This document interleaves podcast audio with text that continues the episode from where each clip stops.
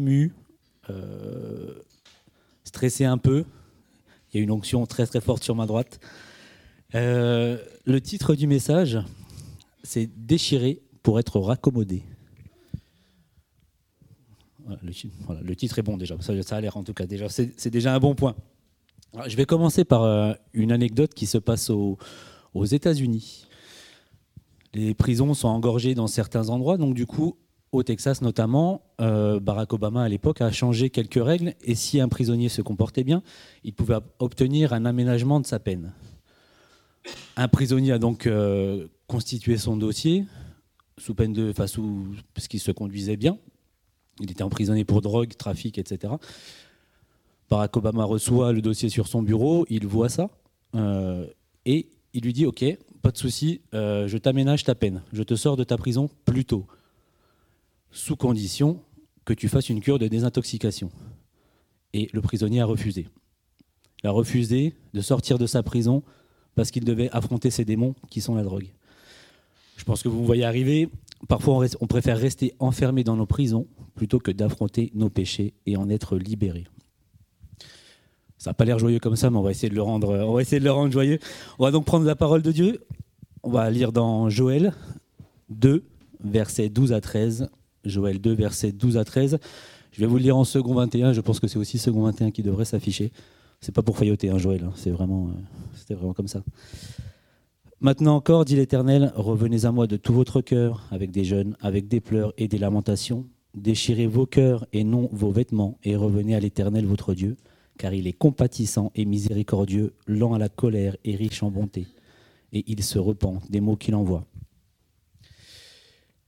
Alors le texte ici, il pose une notion cruciale de la vie chrétienne. Donc en premier, nous verrons ce qu'est la vraie repentance, et en second, deuxième partie un peu plus courte, comment celle-ci nous libère vraiment. Donc on va commencer, avant d'entrer dans le vif du sujet, on va refaire un petit euh, topo historique sur euh, qui est Joël. Il est classé dans les petits prophètes. Je ne comprends pas vraiment ce terme. Enfin, voilà, c'est des livres qui sont plus courts, mais c'est des prophètes voilà, qui sont quand même très importants. En tout cas, ce qu'il donne est très important. On a très peu d'informations sur Joël. On sait que c'est le fils de Pétuel. C'est à peu près une des seules informations que l'on a. Ça commence par un tas de catastrophes naturelles, invasion de sauterelles, il y a des incendies, euh, parce qu'il y a une sécheresse, donc du coup ça provoque des incendies. Donc du coup, vu que les sauterelles mangent tout, à l'époque c'était récurrent et c'était très très dévastateur. Il y a une famine qui s'installe, les juifs sont en détresse complète, le peuple juif est en détresse complète. Il commence aussi à, faire aussi pas mal de compromis, beaucoup de péchés, d'alcoolisme, etc. C'est un des seuls péchés qui est relaté dans, dans ce livre. Donc du coup, voilà, le peuple juif est au fond du trou. Et Joël arrive, notre prophète arrive à ce moment-là, et il met fortement l'accent sur le retour du Seigneur, donc ce qu'on attend tous hein, normalement. Il met fortement l'accent sur le retour du Seigneur pour que son peuple se ressaisisse et revienne vers lui en renonçant à ses péchés. Alors de quelle manière on renonce à nos péchés? Donc c'est par une vraie repentance, et on va le développer ce matin. Alors qu'est-ce que la repentance Parce que qu'est-ce que la repentance d'après vous? Si on peut faire un petit, qu'est-ce que moi, je sais que c'est quelque chose que j'ai eu beaucoup de mal à assimiler. Enfin, je comprenais euh, la, grande idée euh, philosophique. Je parle de trois pistes. Est-ce que vous avez euh, deux, trois idées comme ça à me jeter? Vous voulez rien me jeter? Tant mieux. Ça m'arrange ce matin. Non? Oui, c'est une piste. C'est une piste. Oui, oui. C'est la définition du Larousse, à quelque chose près. C'est très bien, Laura. Je surtout, alors ce matin, c'est bon, c'est très bien, toutes les réponses sont valables, c'est juste que ce mot, moi, il m'a longtemps fait peur parce que je ne le comprenais pas. C'était tout de suite associé à mon imaginaire, à moi personnel, euh, des gens qui s'autoflagellaient, enfin voilà, des trucs, des, des, histoires en noir et blanc, des photos en noir et blanc qu'on a dans certains livres d'histoire. Je ne sais pas si vous voyez ce que je veux dire, ce genre d'illustration-là. Le concept de le prendre de manière pragmatique, je trouve que c'est pas évident. Il y a beaucoup d'idées reçues. Alors je vais surtout vous dire là ce que la, repentance n'est pas, pour commencer. Alors la repentance, euh, certains pensent que c'est la crainte. Donc ils s'imaginent qu'ils doivent être terrifiés. Mais voilà, il y a beaucoup de gens qui ont vécu la crainte, mais qui ne se sont pas repentis. Donc ce n'est pas uniquement de la crainte en tout cas. Ce n'est pas non plus une émotion extraordinaire, quelque chose qui vient, euh, qui vous foudroie, comme des fois on peut avoir certaines images euh, dans les films ou quand on entend certains témoignages où on a l'impression que c'est quelque chose euh, de radical, c'est pas ça non plus. Euh, la, oui, parce qu'il y en a certains aussi qui n'osent pas se repentir parce qu'ils ne le ressentent pas. C'est pas non plus un, ressenti. La repentance n'est pas non plus euh, un jeûne, voilà, parce que des fois on jeûne juste pour, euh, pour un péché, etc. C'est une bonne chose, mais ce n'est pas que ça. La repentance n'est pas non plus que ça. Il faut voilà, un jeûne qui est sans un jeûne sans abandonner son péché n'est pas un jeûne de repentance. Ce n'est pas non plus le remords, parce qu'on peut être aussi rempli, rempli de remords, et ce, n'est pas non plus que ça. Euh, on peut être euh, rempli de remords, mais ne jamais se repentir, c'est possible aussi. Et ce n'est pas non plus la conviction du péché. il faut qu'on ait une prise de conscience de notre péché, mais ce n'est pas non plus que la conviction de notre péché. Il faut qu'il y ait un changement véritable. Prier et lire la Bible non plus, ce n'est pas ça la repentance. Il y en a qui pensent juste parce qu'ils prient et qu'ils lisent leur Bible, la repentance va, va dans le package, mais ce n'est pas le cas non plus. Alors vous allez me dire, c'est quoi? La repentance, parce qu'au final, tu nous dis ce que c'est pas, mais il faudra peut-être nous dire un petit peu ce que c'est. Je vais vous donner la définition du dictionnaire qui est très proche de ce que Laura, de ce que Laura nous a donné. Alors le Larousse nous dit c'est un changement radical de psyché, regret douloureux de ses péchés.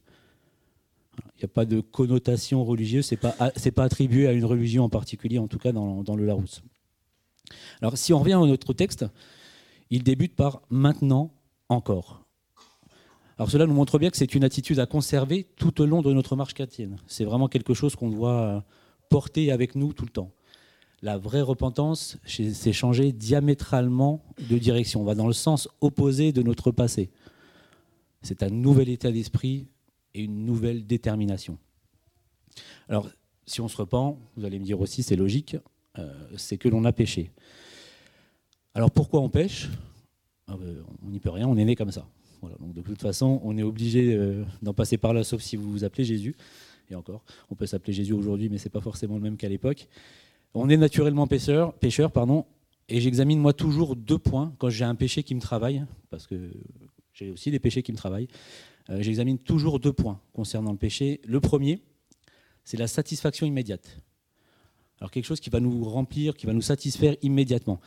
Ça passe par quoi?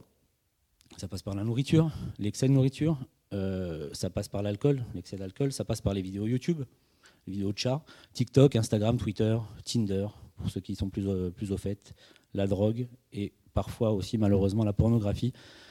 Tout ce qui nous procure une émotion instantanée, gratifiante. Donc ça, c'est cette première racine qu'il faut regarder. Si on voit qu'on rentre un petit peu dans ces cases-là, on sait qu'il y a peut-être quelque chose à travailler. La deuxième, c'est quelque chose qui va nous éviter un effort une difficulté, euh, on va faire quelque chose par fainéantise qui va nous éviter aussi de faire face des fois à une, réalité qui sera pénible. Donc, par exemple, vous avez un frère ou une sœur qui déménage et vous trouvez toutes sortes d'excuses pour pas y aller, un rendez-vous médical, etc. Voilà, c'est par fainéantise, juste pour pas, pour pas aussi pour pas aider dans ce cas-là, mais voilà, c'est aussi euh, une des racines qu'il faut examiner pour euh, quand il y a un péché qui vient vers nous. Donc, on voit bien surtout avec ces deux points que c'est un combat c'est un combat, et encore plus la vie chrétienne est un combat. J'ai une citation qui est de John Owen, c'est un théologien, et il dit, alors attention, accrochez-vous parce que celle-là, je trouve qu'elle elle chatouille un petit peu. Si vous ne voulez pas livrer une guerre au péché dans votre vie, c'est que vous ne voulez pas de Dieu dans votre vie. Ces deux désirs ne peuvent cohabiter en paix en nous. Alors, j'aimerais plutôt aller sur, je suis tout à fait d'accord et c'est quelque chose qui, qui m'a fortement impacté quand j'ai préparé ce message. Moi, j'aimerais aussi nous dire que si nous n'avons pas de combat, si nous n'avons pas de lutte, c'est que le péché, il a déjà gagné, c'est qu'il s'est déjà installé. Et si on a des luttes et des combats, c'est quand même bon signe. C'est bon signe et c'est surtout à partir du moment où on laisse Dieu, on laisse Dieu agir en nous, on va le retrouver, on va lui demander pardon, on va écouter nos regrets, nos remords. Lui va écouter en tout cas nos regrets, nos remords, s'ils sont sincères, et qu'on lui laisse l'opportunité de nous changer. Ce changement radical, ce changement euh, diamétralement opposé dont on a parlé juste avant. Il faut que Jésus puisse nous transformer. Et Jésus, qu'est-ce qu'il dit de ça? Il a une phrase que je trouve euh, qui est encourageante et qui va dans, ce que j'essaye de vous dire ce matin, qui, qui est plutôt une bonne chose quand on a des luttes. Il dit dans Luc 15, verset 7, Luc 15, verset 7, de même, je vous le dis, il y aura plus de joie dans le ciel pour un seul pécheur qui se repent que pour 99 justes qui n'ont pas besoin de repentance. je trouve ça très encourageant de savoir que si je me repens, c'est la fête au ciel. Moi, je préfère qu'il y ait la fête au ciel quand je dis quelque chose plutôt que, le contraire. Et ce qui, dans la deuxième partie de ce verset, on voit qu'il y en a qui n'ont pas besoin de repentance. La repentance, c'est un besoin. C'est écrit, Jésus nous le dit, c'est un besoin. Euh, c'est une nécessité dans nos vies. Sinon, on peut laisser passer beaucoup, beaucoup de choses. On peut euh, laisser passer trop de choses. D'abord, on doit revenir à Dieu de tout notre cœur, sincèrement, sans crainte. Le prophète aussi dans le texte, il nous dit avec des jeûnes, des pleurs et des lamentations. Donc le jeûne, les pleurs et la lamentation, on voit bien que ce sont des choses qui, nous coûtent émotionnellement, physiquement même presque. Le jeûne, euh, quand euh, voilà, quand c'est Pâques, etc. Euh, il y en a, je sais, qui transpirent déjà d'avance. Il, faut, il faut que ça nous coûte physiquement, émotionnellement. Il faut que voilà, ça, doit, c'est un besoin qui doit nous coûter. Ah oui, c'est surtout que ça. Ça doit nous coûter pour qu'on puisse être transformé. Et il y a un exemple aussi qui est assez formidable euh, dans la parole, surtout, euh, c'est un psaume, c'est un psaume 51 qui a été écrit par euh, le roi David. C'est ce passage où David a fait tuer Uri, le mari de Bathsheba, parce qu'il l'a aperçu une fois un peu dénudée, puis que du coup il a désiré cette femme et qui il est allé euh, la trouver pour coucher avec elle et son mari était au front. Enfin voilà, vous connaissez peut-être un petit peu l'histoire, vous êtes peut-être familier avec, cette histoire. Donc il fait tuer le mari de Bathsheba juste parce que du coup elle, elle se retrouve enceinte euh, parce que David a. Voilà, c'est une histoire un peu. Alors on voit même que les grands hommes de la Bible, ils ont des choses à faire, à se faire pardonner. Donc le psaume 51, c'est une magnifique ode à la repentance. Et à la fin, il dit, au verset 17, Seigneur, ouvre mes lèvres et ma bouche proclamera tes louanges. Si tu avais voulu des sacrifices, je t'en aurais offert, mais tu ne prends pas plaisir aux holocaustes. Les sacrifices agréables à Dieu, c'est un esprit brisé. Ô Dieu, tu ne dédaignes pas un cœur brisé et humilié. Donc on voit bien que Dieu nous écoute. Si notre cœur est brisé, qu'on s'humilie, on voit qu'il nous écoute à travers ce psaume. Et ça, c'est vraiment, euh, vraiment beau. Si vous êtes à court d'idées, vous ne savez plus comment vous adresser à Dieu, je pense que la simple lecture de ce psaume va peut-être vous propulser dans une, autre, euh, dans une autre dimension. Alors on va reprendre un petit peu notre texte euh, de Joël. Alors au verset 13, il nous dit Déchirez vos cœurs et non vos vêtements, et revenez à l'Éternel votre Dieu, car il est compatissant, miséricordieux, lent à la colère et riche en bonté. il se repent des mots qu'il envoie. Alors là, on voit une pratique qui était euh, très courante et très familière à l'époque, qui est celle de déchirer ses vêtements. Je pense que vous l'avez déjà entendu, vous avez peut-être euh, trouvé ça étrange, je ne sais pas si vous avez pu creuser. En tout cas, ça porte un nom, ça s'appelle la kéria, et ça se pratique encore aujourd'hui. Dans certains pays orientaux, ça se pratique encore aujourd'hui. Ça contient quelques règles, surtout à l'époque, pour les femmes. Évidemment, vous imaginez bien que les femmes en public n'avaient pas le droit de déchirer leurs vêtements, que ça devait se faire en privé. Alors, les Écritures nous mentionnent plusieurs situations dans lesquelles les personnages ont déchiré leurs vêtements. Il y a Job, il y a Ruben, il y a Caïphe dans le Nouveau Testament. Il y a pas loin d'une quarantaine de passages qui, relatent ce fait-là. Alors pour nous, aujourd'hui, ça peut sembler un peu étrange, mais chez les Juifs d'autrefois, c'était l'expression physique euh, d'une forte émotion causée par le désespoir, le chagrin, l'humiliation, la colère, et c'était très très souvent utilisé en période de deuil, pour montrer publiquement un deuil. Donc on voit que c'est aussi voilà, une, un acte qui, qui, représente publiquement quelque chose qu'on vit euh, de manière euh, interne, privée. Alors, et surtout à l'époque, voilà, déchirer ses vêtements, ça, ça coûtait vraiment parce que les vêtements étaient quand même un luxe. Voilà, c'est les prophètes H&M, Zara et Kiabi nous avaient toujours pas donné la mode à petit prix, donc c'est toujours un petit peu. voilà, nous ici aujourd'hui, on a, on a pléthore de vêtements, mais à l'époque, c'était quand même quelque chose qui engageait aussi financièrement. Alors Dieu ne veut pas de changement extérieur superficiel, ça vous l'avez, je pense, bien saisi. Il veut un changement profond venant de notre cœur. Il y a un verset aussi qui est, je pense que vous allez pouvoir le terminer, je vais le commencer, je pense que vous allez pouvoir le terminer, dans 1 Samuel 16, 7. L'homme regarde à ce qui frappe les yeux, mais l'Éternel regarde au... Magnifique. Donc c'est... Voilà, ce sont de, très belles choses, tout ça, et l'image ici, elle est claire. Il nous faut un changement en profondeur, pas un changement... Euh, affiché, pas un changement de façade, surtout pas d'hypocrisie. Hein. Jésus euh, a horreur de l'hypocrisie, il, euh, il, tacle régulièrement les pharisiens à ce sujet-là. Jésus nous adresse plusieurs situations où on ne doit pas jouer les hypocrites. Dans le verset 23, dans Matthieu, pardon, dans Matthieu verset 23, on retrouve sept fois le mot hypocrite uniquement dans ce seul chapitre. Et au verset 27, Matthieu 23, 23, verset 27. 23. chapitre 23, verset 27. Pas de souci. Je vais vous le lire. Malheur à vous, spécialistes de la loi et pharisiens hypocrites, parce que vous ressemblez à des tombeaux blanchis qui paraissent beaux de l'extérieur et qui à l'intérieur sont pleins d'ossements de mort et de toutes sortes d'impuretés. Vous de même de l'extérieur, vous paraissez juste aux hommes, mais à l'intérieur, vous êtes plein d'hypocrisie et d'injustice. Le hypocrite revient deux fois dans ce texte, et il insiste vraiment sur l'extérieur et l'intérieur. Une image qu'on envoie et ce qu'on est vraiment à l'intérieur? Alors ce, texte m'a travaillé, m'avait beaucoup travaillé aussi au début de, ma conversion. Je croyais que c'était c'était raide un peu, mais euh, voilà, l'idée là, c'est de, de, savoir comment on va, comment la repentance va pouvoir nous libérer et comment la repentance va pouvoir nous rendre libres et ça c'est le deuxième point, sous la malédiction du péché depuis la chute d'Adam et Ève, nous sommes soumis au péché. Le péché nous pousse à mentir, à voler, des excès en tout genre, qui nous conduit à la mort éternelle. Mais Jésus est venu sur terre pour nous pardonner nos péchés, nous libérer de nos prisons. Je fais un petit peu le lien avec euh, l'histoire que je vous ai racontée au début. Ce qui est très important à comprendre, c'est qu'on ne doit pas euh, on, doit, se repentir, mais on ne doit pas rester sous une pression euh, des fois qu'on s'inflige à nous-mêmes. Ce n'est pas forcément ce que Dieu veut pour nous. On, se culpabilise nous-mêmes, on, s'empêche d'aller dans sa présence, on s'empêche de lire la parole, on s'empêche d'eux, on s'empêche d'eux. Mais ce n'est pas du tout ce que Dieu veut en fait. Ce, ce que Dieu veut, c'est qu'on retourne à lui dans l'humilité, avec un cœur euh, sincère. Et des fois, on a tendance nous-mêmes à nous priver de la présence de Dieu parce qu'on se pense pas assez digne, parce qu'on se pense pas assez ci, pas assez ça. Oui, j'ai encore trop bu, oui, j'ai encore trop mangé, oui, j'ai encore fait ci, j'ai encore fait ça. Voilà, on est, on meilleur à s'accuser, des fois nous-mêmes, que le diable lui-même. Donc il faut vraiment ne pas avoir peur de retourner dans la présence de Dieu. Il ne faut pas oublier la croix. La croix, son sang a coulé. Il, s'est sacrifié pour nous libérer comme un, un agneau qu'on emmène à l'abattoir. Il a brisé les chaînes qui nous empêchaient d'accéder au salut.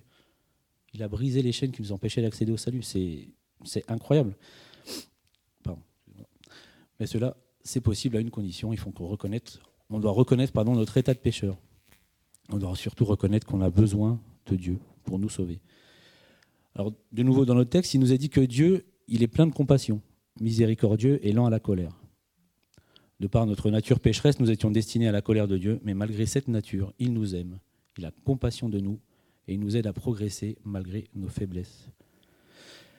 Il y a une autre partie que je voudrais mettre dans cette deuxième partie. C'est Jean-Baptiste qui, nous exhorte. Euh, c'est le passage où il va bientôt euh, baptiser Jésus. Il ne se pense pas digne de baptiser Jésus. Je pense que vous êtes familier avec ce, passage. Euh, et surtout, il nous exhorte, dans Matthieu 3,8, il nous dit Produisez donc du fruit digne de la repentance. Et je trouve que ce qui est beau, quand on arrive à avoir une, vraie repentance, quand on arrive à s'approcher de Dieu, je trouve, alors sur, euh, sur ma vie, je l'ai vu, alors j'espère que sur la vôtre, vous allez le voir et que vous l'avez peut-être déjà vu, euh, c'est qu'on voit du fruit, on voit du fruit très rapidement après la repentance.